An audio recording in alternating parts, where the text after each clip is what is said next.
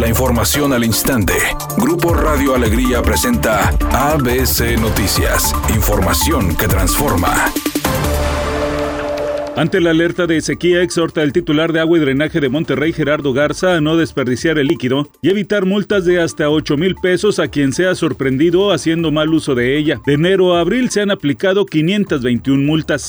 Actualmente 117 personas que se han aplicado las dos vacunas contra COVID-19 en Nuevo León se han contagiado del virus. Así lo informó la subdirectora del Hospital Metropolitano, Amalia Becerra, quien explicó que el objetivo primario del biológico es evitar la hospitalización y el fallecimiento del infectado, por lo que pidió a la población no bajar la guardia.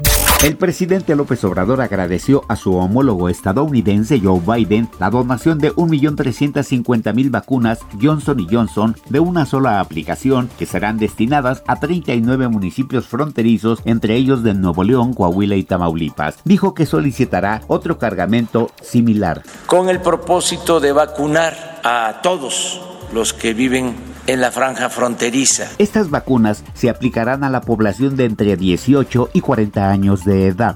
Editorial ABC con Eduardo Garza. Los cortes de agua potable empezarán en agosto, en una primera fase de 11 de la noche a 5 de la mañana. La presa Cerro Prieto está seca, así literal, y los pronósticos de lluvia no son nada alentadores. Cuide el agua, no es un juego, el vital líquido se está acabando.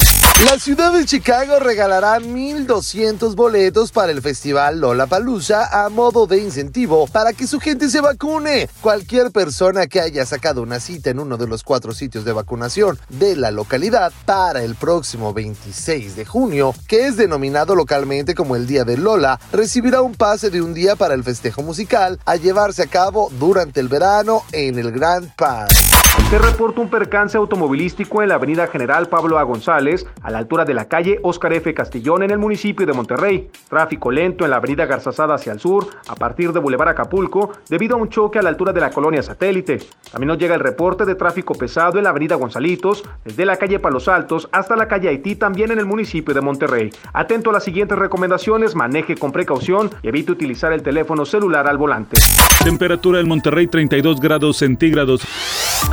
ABC Noticias, información que transforma.